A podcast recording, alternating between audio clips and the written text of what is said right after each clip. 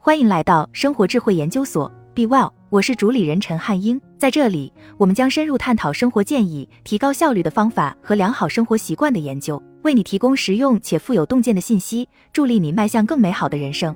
人是视觉动物，意图胜千言。我们生活的世界日新月异，用列宁的话来说，有时候数十天就已沧海桑田。尤其是经过疫情这几年，我们的生活、工作都发生了很大的改变，这其中科技的影响尤其显著。本文将通过十张图表管中窥豹。去年秋天，我分享过十张我觉得很有趣且很有象征意义的图表，从房产权到数字媒体，从气候变化到就业增长，这十张图表涵盖的主题范围很广。一周后，我又分享了自己的 Index 同事制作的十张图表，里面展示了生成式人工智能、医疗保健以及远程办公的情况。我一直都是一个视觉学习者。图表能帮我处理信息，图标还是概括世界如何变化的有效方式。本周我将分享又一组图表，今后这也许会变成一个季度进行一次的某种仪式。这次跟大家分享的图表涵盖的主题一样非常宽泛：少女的心理健康，友情少了，孤独多了，科技泡沫的破灭，气候技术抵御经济低迷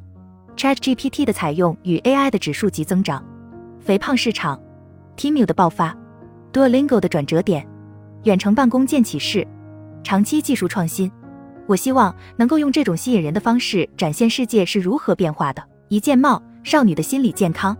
上周，一张反映少女心理健康状况的图表开始在网上流传。这张图反映的是美国十二至十五岁女孩有自杀、服毒及抑郁症表现的情况。近十年，美国女孩的心理健康状况恶化。来源：Twan。其实这张图表早在二零二零年三月就发布了。那是心理学家 Jean Twenge 的一篇题为《二零一二年之后美国青少年抑郁、自残与自杀行为的增加及其与技术采用的关联》的文章中的附图。只不过上周保罗·格雷厄姆在推特上旧事重提，很显然有些情况发生了改变。我们都知道是什么情况。这张图表重新引起了人们的兴趣，它其实是在暗示智能手机及社交媒体的兴起与青少年心理健康恶化是直接相关的。这也是 Twenge 的论点。下面这张图跟踪了智能手机与社交媒体的采用情况，心理健康走势与智能手机渗透率走势几乎一致。如果把两张图叠加到一起，就会发现其曲线近乎吻合。有些人可能会提出，其实是七分之二十四的新闻周期在伤害青少年的心理健康，围绕着气候变化、枪支管制以及美国激烈的党争新闻泛滥成灾，让人感觉世界末日就要到了。但就像 Noah Smith 一篇很好的分析所指出那样。这一切都要回到了智能手机上，就是因为有了智能手机，我们才可以随时随地都看到新闻。我们通过社交媒体与其他人建立联系也是如此。正如 Smith 所说那样，当你只有在电脑前才能看 Facebook 或 Twitter 时，你只能断断续续的体验。现在兜里有了智能手机，并开启了通知功能之后，每个 App 你都可以一直用个不停。美国青少年平均每天花在屏幕上的时间为九小时。Smith 还指出了低头族的兴起，这是一种人们只顾低头玩手机而不关注周围人的现象。低头族侵蚀了社会联系。研究证明，如果与家人和朋友一起用餐时将手机放在餐桌上，大家就会感觉与周围人的联系减少。我的看法，心理健康大部分的危害来自于鼓励攀比的社交平台，就像二十岁的 Olivia Rodrigo 在 Jealousy Jealousy 的开头所唱那样。我有点想把手机扔到房间的另一边，因为我看到的女孩个个都好的不像真的，完美的身材，像纸一般洁白的牙齿，真希望我不在乎这些。Instagram 刚开始就是对现实的过滤，尽管本身正流行，但 Photo Dumps、b e r y Boss 以及 TikToks 已经逐渐向表演性质转移。二零二零年的时候，我曾经指出 Snap 和 Insta 的滤镜鼓励那种不真实的漂亮标准，但 TikTok 滤镜往往会让你变丑。那时候他们的危害要小得多，但现在不再如此。上周，TikTok 的 b o l Glamour 滤镜席卷了互联网，让数百万人对自己的真实外表感到恐惧。滤镜让人无法接受真实的自己。二零二一年的一项研究发现，百分之九十四的女性参与者对特定样子会感到有压力，并且有百分之九十的人报告说会使用滤镜或编辑工具来获得这种令人向往的外外表。二零一七年的一项研究发现，大家只有约百分之六十的时间能识别图像是否被篡改过的。美容滤镜的兴起 b o l Glamour 只是最新的例子，让我想起大卫·福斯特。话来是，在《无尽的玩笑》里面的一条情节线，在一九九六年出版的这本书中，出现了一种叫做可视电话的新技术，这其实就是 FaceTime。比史蒂夫·乔布斯在二零一零年苹果开发者大会上发布 FaceTime，整整早了十四年。有了这个东西之后，大家开始购买虚拟面具，好让自己在可视电话上看起来更有魅力。福斯特华莱士写道。事实证明，消费者的自我认知存在本能上的扭曲，再加上与虚荣心相关的压力，意味着他们开始喜欢上虚拟面具，然后要求戴上这个玩意儿，因为这些面具确实比他们本人好看得多。在无尽的玩笑里，人们对让自己看起来更有吸引力这件事十分沉迷，所以他们不再出门，他只跟其他人在线互动，因为在那个地方，他们可以改变自己的外表，达到用其他方式无法达到的美丽标准。二件帽，友谊少了，孤独多了。上面那张图中，心理健康的恶化也与孤独感的增加有关，这也是因为技术引起的。在过去三十年的时间里，亲密朋友的数量与 LT 等于一的人口比例几乎增加了两倍，占到总人口的百分之二十。报告称自己有十个以上亲密朋友的比例从百分之四十下降到了百分之十五。上周我看到有位女士发的一段 TikTok 视频，视频里面她很伤心，因为有一百个人跟她说要参加她的婚礼，但最后只有不到四十人出席。她最终缩短了仪式，并取消了宴席。谁看了她的视频都会感觉很难受。技术是一把双刃剑，通过让我们与志趣相投的人建立联系，技术扩大了我们的社交圈。否则的话，我们将永远也不会遇到这些人。但是在不受控制的情况下，它也可以吞噬掉线下的互动。那种互动的丰富性是数字方式永远也复制的。我预计过了二十或三十年之后，当我们回顾社交媒体的早期历史时，会对我们如何让它吞噬掉我们的时间、排挤掉真正的人际关系感到震惊的。难道就没有一点可取之处？多代家庭的增加。一九七零年代那时候，只有百分之七的美国人属于多代同堂。到二零二一年，这个数字已经高达百分之二十。这场疫情又加速了这种情况，但这也是收入不平等加剧。学生债务膨胀等长期趋势的结果，仍然存在的一线希望。在多代同堂的家庭当中，有百分之五十四的人表示从中收获颇丰，百分之二十三的人则表示压力很大。经历了过去几代人之后，美国的教会成员以及社区中心等第三空间的成员人数出现了急剧下降，家庭的规模正在缩小，越来越多的美国人选择独居。这一趋势恰逢互联网的兴起，我们的社会联系可能比以往任何时候都来得更为松散。但我们的深层社会联系却变少了。这一代人面临的挑战之一是要逆转这一趋势，更好地利用技术来增强人与人之间的联系，而不是要完全取代它。三件帽，科技泡沫破灭。过去的几个季度，科技行业经历了一波残酷的调整，低利率以及疫情时代滥发货币对风投融资与初创企业估值泡沫起到了推波助澜的作用，公司过度筹资，大肆找人。现在随着利率上升，他们发现自己步子扯得太大了。关于对初创工企业的清算，Elad Gil 写过一篇精彩文章。他认为，我们将看到许多初创公司倒闭。正如他所说那样，在疫情时代，高估值是异常现象，不是十四年来的常态。在下一个泡沫到来之前，我们都回不到二零二零至二零二一年那时候的估值倍数了。看看这张图表，告诉我哪些年份看起来挺不合群的。初创企业 ARR 乘数的变化情况。来源：Maritech 与 Elad Gil。二零二一年的时候，初创公司以五十倍甚至一百倍的 ARR 乘数去融资的情况并不少见，但其实很多公司都没法发展到这些估值水平。正如 Gill 指出那样，一家以五十倍 ARR 乘数筹集资金的公司，得每年保持百分之二十的速度增长，如此连续增长九年才能达到目前的估值。一家以一百倍 ARR 乘数融资的公司，需要年复合增长率达到百分之八十五。持续六杠七年的时间才能达到最新估值水平，更不用说下一轮筹款再把估值提高二至三倍了。我的合伙人 Mark Goldberg 分享了他在 Dropbox 时的这个警示故事，警登当今市场的一个警示故事。警登二零一三年，我刚加入 Dropbox 后不久，该公司以一百亿美元的估值结束了 C 轮融资。今天 Dropbox 的收入达到数十亿美元市值位，九十五亿美元。许多最近的独角兽头将面临类似的情况。很多初创公司的市值再也不会有二零二一年那么高了。Gill 的文章值得一读，因为他预测了接下来会发生什么。为了给员工重新设定股票期权的价格，或者为了在困难的宏观环境下积累更多的资金，有几家初创公司已经开出较低的估值去融资了。据传，Instacart 已将估值从三百九十亿美元降到一百亿美元。据报道，Stripe 打算以五百亿美元的估值去融资，而不是二零二一年的九百五十亿美元。科尔纳的估值从四百五十美元一美元下降到六十七亿美元，跌了百分之八十五。这些修正是有道理的，因为他们的上市公司同行股价已经跌了百分之七十以上。其他公司在上一轮资金用完时，可能就再也没法筹到资金了，很可能会倒闭或寻求被收购。但这对每个人来说都不是坏消息。最优秀的公司会挺过这段时间，最终会蓬勃发展。人们已经忘了 Facebook 曾经狠狠地跌过一轮，而 Square IPO 的最后一轮私募融资时的估值为六十亿美元。有一流产品，有高效的增长渠道，有长期差异化竞争优势的公司前景无忧。用本杰明·格雷厄姆的话来说，短期来看市场是投票机，但从长期来看它是称重机。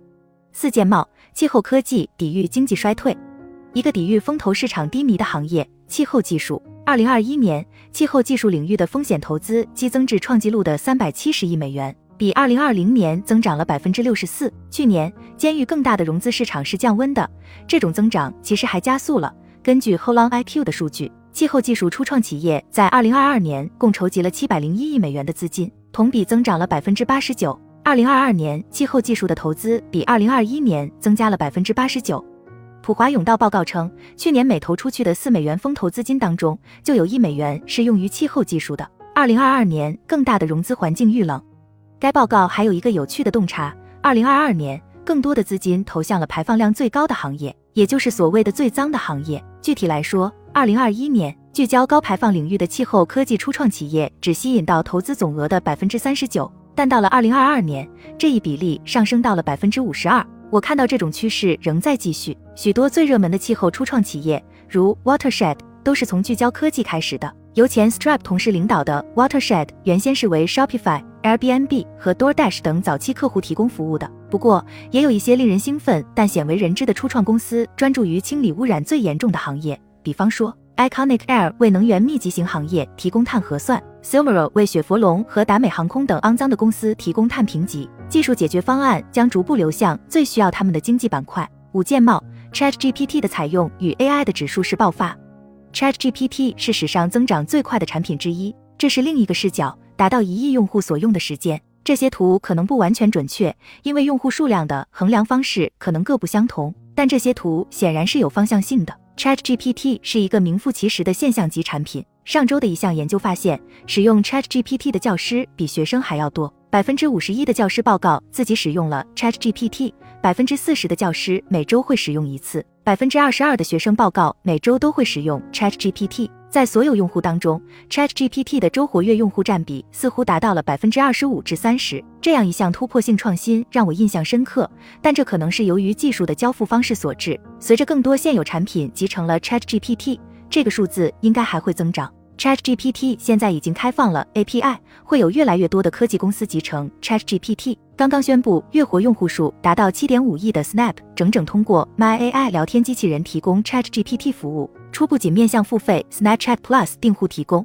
Instacart 和 Shopify 的产品也使用了 ChatGPT。前面提到的 TikTok 的 Bold Glamour 功能也是用 AI 开放的。不同经济板块的企业对人工智能的投资呈现出爆发式的增长。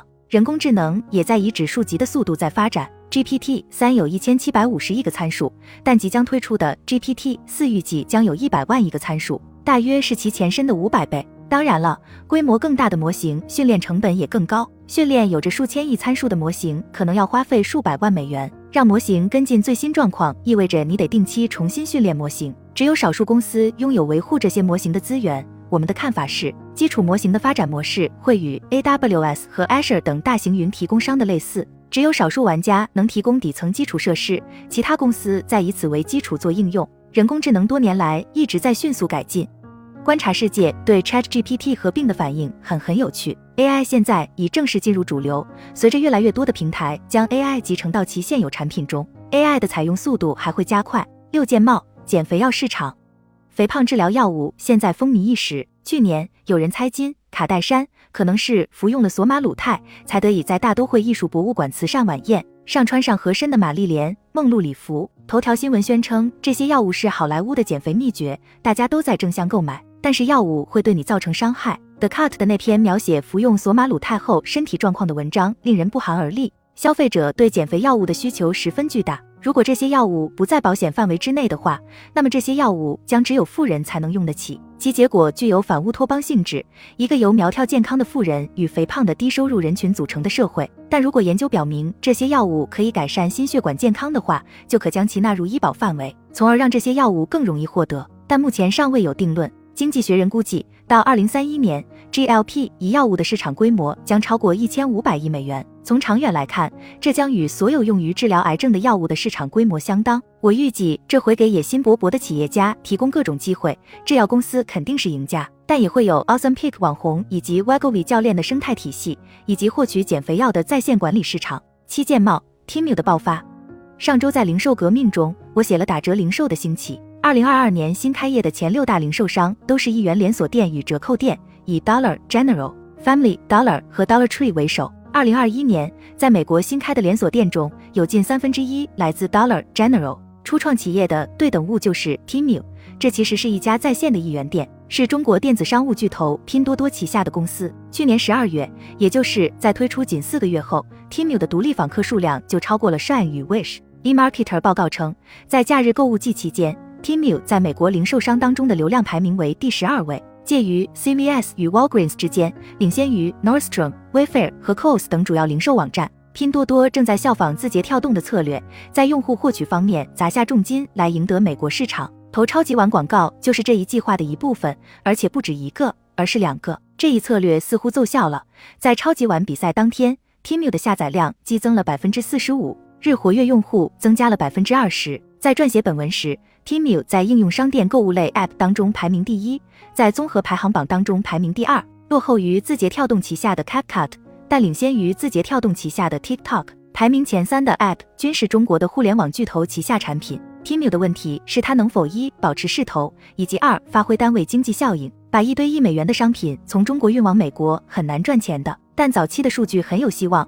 Temu 早期人群的支出留存率显示。购物者在第二个月和第三个月的支出约为首月 GMV 的百分之五十，而 Shine 的数字接近百分之二十八。件帽 Duolingo 的拐点，二零一八年年中，Duolingo 的日活用户增长速度开始放缓，DAU 同比仅以个位数的速度增长，但之后情况发生了变化。从二零一八年开始，用户重新开始增长，DAU 在接下来的四年里增长了四点五倍。在此过程中，到底发生了什么？Duolingo 的前 CPO Jorge Meso 最近写了一篇关于 Duolingo 如何重新让用户增长的引擎恢复工作的精彩特写文章。我发现这个案例研究非常吸引人，展示了坚持不懈用数据驱动测试和产品创新是如何显著改善指标的。简而言之，Meso 和他的团队利用了过去的经验来测试、实施并扩展新功能。举三个例子：排行榜，在 Zingo 的时候，Meso 就看到了排行榜的力量。排行榜可以掀起用户的攀比与好胜之心。Duolingo 原来也有排行榜，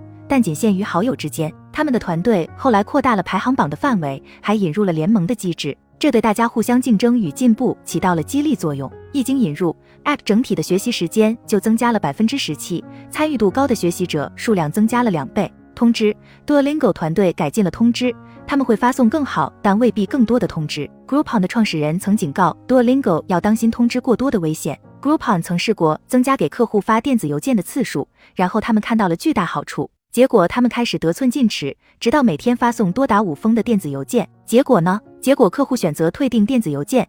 此后，Groupon 再也没没法再让客户回心转意，哪怕在他们停止了 A/B 测试之后也是如此。他们已经走得太远了。所以 Duolingo 并没有增加通知的数量，而是通过优化时间、图像、文案以及本地化来提高通知的质量。连续打卡。Meso 和他的团队改进了连续打卡功能，这可以逐步提高用户的积极性。连续打卡的次数越多，保持连续打卡的动力就越大，这可以直接提高用户保留率，进而提高了日活度的增长。关于 Duolingo 的通知以及连续打卡的魔音，Duolingo 是一个有趣的案例研究，可以让我们了解到如何通过不间断产品创新与 A/B 测试。为一家已经停滞不前的公司注入新的活力，对于其他希望重振增长的初创企业来说，从中可以吸取很多的经验教训。九键帽，远程办公见启示。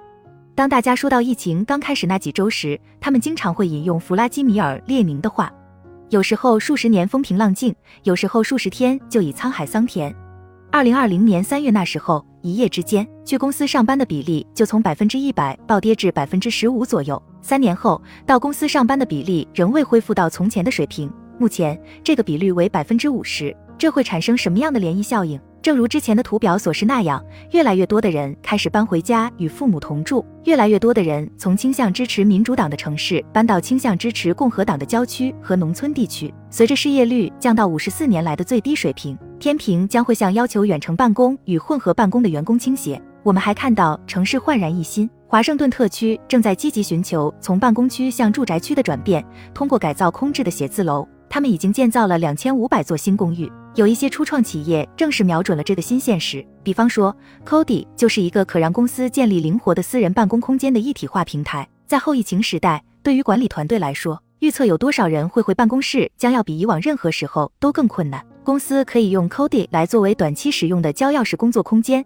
而不是长期租用太大或太小的空间。我的猜测是，上面那张图表最终会稳定在百分之五十至六十的范围内，这是新常态。建茂时长期技术创新，只要将镜头拉远，你会发现大部分的人类创新都发生在非常非常近的时期。我们花了很长时间才弄清楚如何使用工具，我们又花了一百万年的时间来学习如何控制火，接着又花了一百万年的时间自学农业。就在上个世纪，我们才有了青霉素、计算机、太空旅行、互联网以及 CRISPR 基因编辑。我喜欢 Our World in Data 的这个可视化，对生活质量的影响是惊人的。直到一千八百七十年。人类的预期寿命还不到三十岁。现在，专家认为今天的五岁儿童可以活到一百岁。以下是更详细的技术时间表。技术创新的节奏很快。我想以太空旅行为例，一九零三年，莱特兄弟鱼进行了首次飞行。这次飞行持续了十二秒，飞行了一百二十英尺，最高时速达到了六点八英里每小时。仅仅六十六年后，这个时间还不到人类的一生，人类已能登上距离地球约三十八万公里之遥的月球。同样也是在一九六九年，阿波罗十号创造了载人航天器的最高速度记录，将近四万公里每小时，是莱特兄弟六十年前所达到的速度的三千六百四十六倍。我们生活在一个人类生活的变化节奏比以往任何时候都要快的时代，每天都有新的突破性创新出现。正是这一点，让这篇文章里面的图如此之迷人。不管从哪个维度来看，我们眼前的世界都在以日新月异的速度变化着。好了，以上就是今天的分享。如果您有什么看法，欢迎在下方留言与我们交流分享，期待我们下次相遇。